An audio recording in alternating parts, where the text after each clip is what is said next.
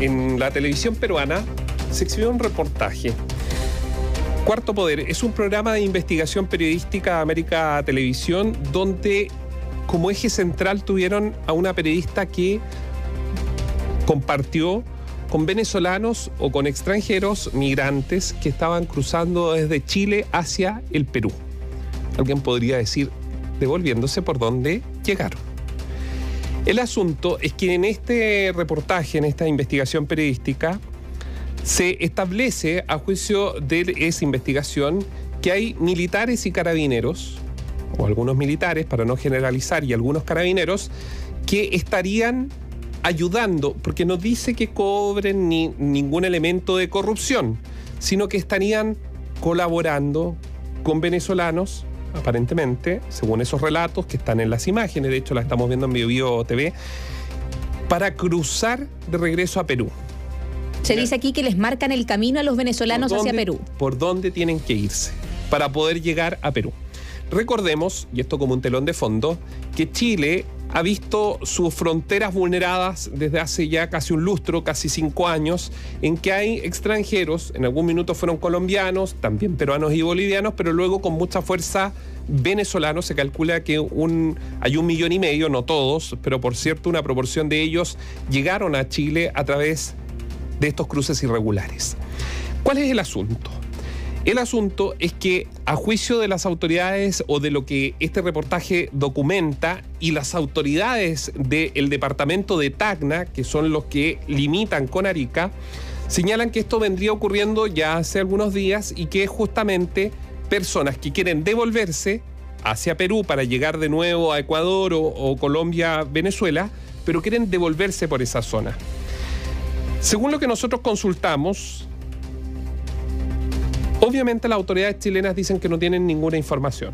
Probablemente si se dio, se dio específicamente o puntualmente en estos casos. Igual el subsecretario Monsalve lo descartó, pese a que el canciller Van El subsecretario Monsalve ha descartado muchas cosas en, en, un año de subsecretaría del Interior, que después se revierten y todo. Lo dijo hoy día, pero yo creo que como eh, él ha dicho que no había un crimen organizado en Arica, cuando resulta que después las cifras mostraron y ellos mismos salieron a aclarar que efectivamente había crimen organizado, etcétera, etcétera. Bueno, él dice que no, pero lo cierto es que yo no voy a poner en duda una investigación periodística de un programa además muy exitoso del Perú que es Cuarto Poder. Eh, ellos fueron al lugar estuvieron y caminaron e hicieron los recorridos y como tú bien decías, el relato es específico de que estas personas los conducían, les decían por dónde tenían que ir. Aparte hay relato gráfico, o sea, eso es importante también porque muchas veces uno podría desconfiar de lo que puede contar una persona. Pero una, otra cosa es ver efectivamente un video en el cual acá se dice, según lo que consignan los medios peruanos para quienes no han tenido acceso a este material, se dice que eran cerca de 10 adultos y 5 niños en medio del desierto y cuando se realizan los patrullajes, tanto militares como carabineros que estaban en la zona, los reconducen hacia Perú, les dicen por dónde pueden llegar y les dicen que por ese sector no hay ningún tipo de control, es decir, que pueden pasar a ese territorio peruano sin ningún tipo de problema. Esa es parte de lo que se busca relatar y dice que fueron en dos dos hechos diferentes, tanto militares en un momento como carabineros en el otro. De ser así, o sea, grave es poco. Y efectivamente las autoridades van a tener que responder. El canciller Alberto Van Claveren decía que tienen que realizar una investigación para ver si es que efectivamente esto es efectivo o no. Mira, nos acaba de llegar un comunicado recién. Podríamos decir está recién salido del horno. Y este es un comunicado que me lo envían, eh, que es del ejército y que es de la jefatura de la región de Arica y Paninacota, es de la Oficina de Comunicaciones y Relaciones Públicas de la, de la jefatura de la Fuerza Zona Fronteriza Arica y Paninacota. ¿Qué dice? Dice, la jefatura de área de zona fronteriza de la región de Arica y Paninacota, una vez conocida la información, inició una investigación con el propósito de reunir los antecedentes necesarios en torno a los hechos denunciados. No obstante lo anterior, la JAF permanentemente está revisando, dice, sus protocolos de tal forma de actuar bajo la normativa legal vigente. Para ello, el personal militar cuenta con la preparación y capacitación para el desempeño de sus funciones. Por último, es preciso destacar también que el personal militar que integra esta jefatura se encuentra trabajando comprometidos por el resguardo de la ciudadanía y por estricto respeto a los derechos fundamentales de las personas, dice el mismo comunicado. Pero el asunto es que ya hay en Perú eh, quienes señalan que se debería abrir una investigación por lo que ellos llaman tráfico de migrantes, que es un delito que se, se estaría cometiendo en Perú, no en Chile. ¿Por qué? Lo que pasa es que el delito de tráfico de migrantes sanciona el ingreso como iban saliendo, acá no estaría presente el delito, sino que efectivamente estaría en el lado peruano. Eso nos cuentan fuentes del Ministerio Público. ¿Cuál es el problema? Es que por ese mismo, o es bajo esta misma modelación en que salen personas ilegalmente migrantes desde Chile a Perú, esta es mi opinión, simplemente están regresando por donde muchos de ellos llegaron. ¿Cuál es el asunto? Es que podrían salir personas que están siendo buscadas por la justicia chilena. Y ahí se vuelve todo un tema porque son personas que podrían haber cometido delitos en Chile y que utilizando estos modelos salen desde Chile en dirección a Perú y obviamente no queda ni un rastro, ninguna información y se perdería el tiempo también buscándolos en Chile en condición que ya no está. Ahí también se pone sobre la mesa el tema del sistema integrado de inteligencia, del cual hemos hablado muchísimas veces acá en la radio, donde es necesario que tanto las Fuerzas Armadas, la Policía de Investigaciones, Carabineros tengan una base de datos común para saber efectivamente quiénes entran y quiénes salen. También importante el tema de los controles de identidad. Porque, bueno, se pone el tema del criterio Valencia nuevamente sobre la mesa, hay varios puntos que podríamos ponernos a analizar, pero el tema es claro, si es que efectivamente se está dejando salir a personas que podrían estar relacionadas a algún tipo de delito. Eso no lo vamos a saber probablemente, eh, salvo que haya algún cambio en o alguna detención que se pudiera generar. Pero lo cierto es que, a ver, tenemos un problema, si esa es la verdad tenemos un problema porque también los vecinos, Perú y Bolivia, y hay que decirlo también con todas sus letras, así que no hay que tener miedo, Perú y Bolivia tampoco han ayudado con eficacia, con eficiencia al control migratorio, a este reventón migratorio que se vivió en los últimos años. Es efectivo que Colombia, Ecuador y Perú se han visto se han visto eh, muy complicados con el tema migratorio. Pero Perú está recién reaccionando, y yo no estoy defendiendo a nadie, pero recién empezó a reaccionar cuando en Tacna se le empezaron a llenar de migrantes en la zona peruana. Es ahí donde ellos recién empezaron a ver que había un problema grave en cuanto al límite en la frontera eh, con nuestro país. Pero ¿por dónde llegaron las personas caminando? Si los venezolanos que nos están escuchando lo saben porque han escuchado relatos, ellos mismos nos han contado a nosotros el trayecto que se hace desde Caracas, pasando por Colombia u otros casos directamente en Quito, para finalmente llegar hasta la frontera de Perú con Bolivia, cruzar y llegar por el lado boliviano a Colchane o a alguno de los pasos no habilitados fronterizos. Esa es la realidad. Yo nunca vi a Perú tan preocupado de eh, el ingreso irregular de personas de otros países hacia territorio chileno, como ahora lo estamos viendo en las autoridades del departamento de Tacna.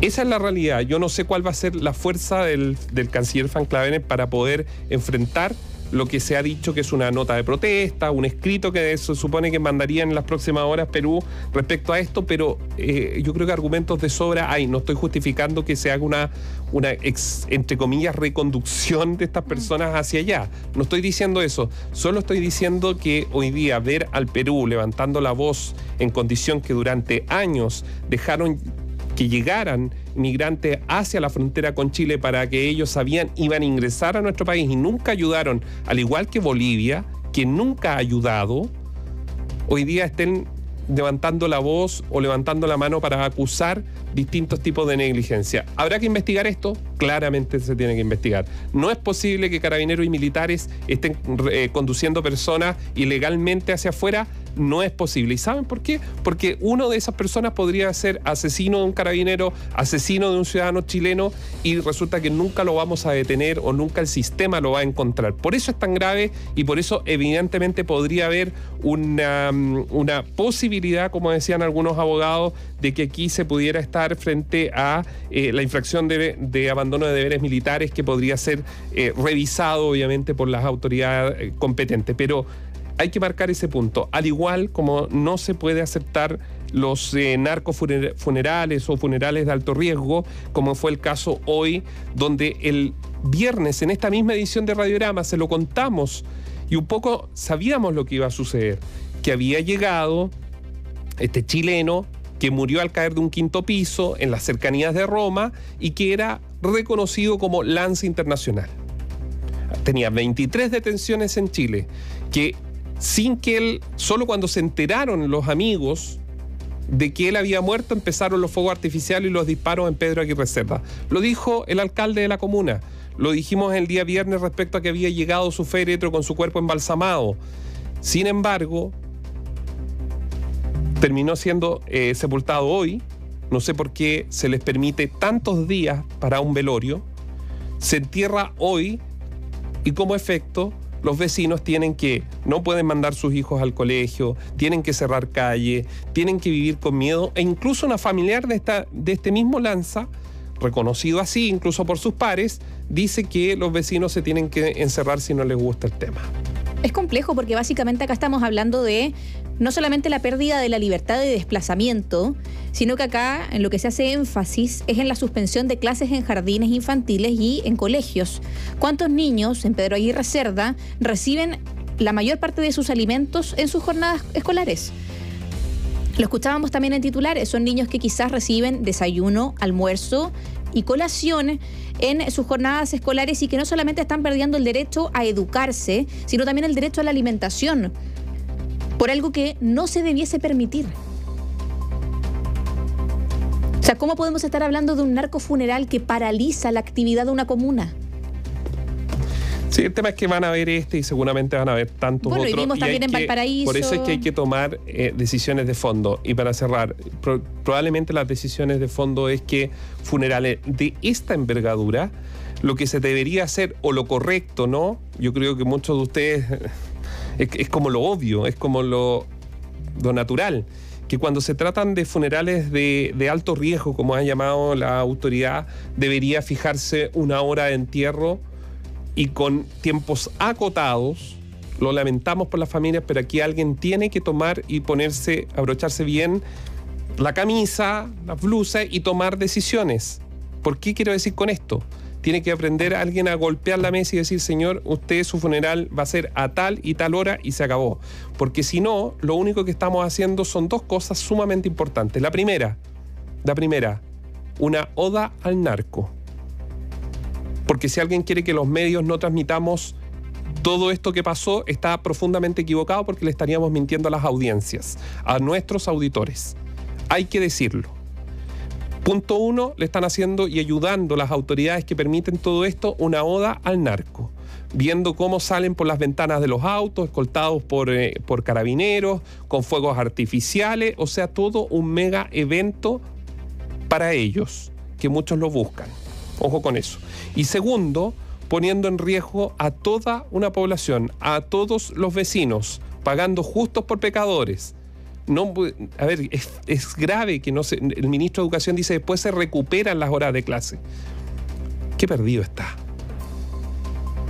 Tanto cuesta reconocer que aquí hay un problema de fondo que ni siquiera es de la cartera de educación, porque a lo mejor sí dentro de los datos está bien suspender las clases porque una bala loca podría llegar a uno de los niños. ¿Cómo un ministro de Educación no va a poder o tener el temple de incluso a sus propias autoridades de, interior y seguridad pública decirles públicamente que debieron haber hecho mejor la pega. Es mejor a veces irse por decir la verdad de las cosas que quedarse callado y ser cómplice de un sistema que claramente no da para más y que cualquier vecino, a ver si esto es, esto es, pero obvio, ¿no? Lo que estamos diciendo, cualquiera sabe que hay que tomar ciertas decisiones y golpear la mesa. Así es simple. Análisis sin compromiso.